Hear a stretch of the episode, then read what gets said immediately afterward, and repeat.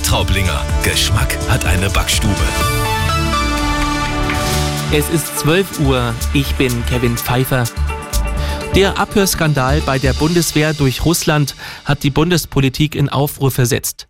FDP-Verteidigungsexpertin Strack-Zimmermann sagte im ZDF, man wisse, dass seit Jahren Gespräche abgehört würden.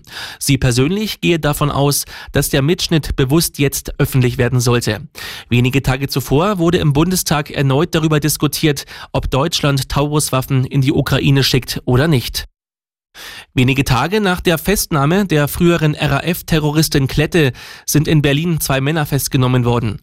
Ob es sich um die gesuchten Ex-RAF-Terroristen Staub und Garwig handelt, werde nach Angaben einer Sprecherin des Landeskriminalamts Niedersachsens jetzt geprüft. Bei der Festnahme seien von Einsatzkräften Schüsse im Zusammenhang mit einer Türöffnung abgegeben worden, hieß es. Verletzt wurde aber niemand. In Pflegeheimen gibt es immer wieder Missstände.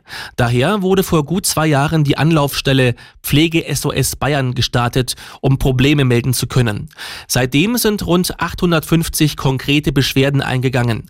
Gesundheitsministerin Gerlach betonte, es sei wichtig, dass alle Anrufe vertraulich behandelt würden. Die Menschen sollen darauf vertrauen können, dass sie oder ihre Angehörigen in Pflegeeinrichtungen bestmöglich versorgt werden, sagte Gerlach. In der zweiten Fußball-Bundesliga geht es heute mit den Sonntagspartien weiter.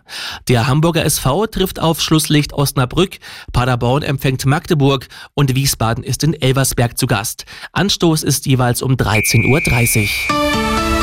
Genau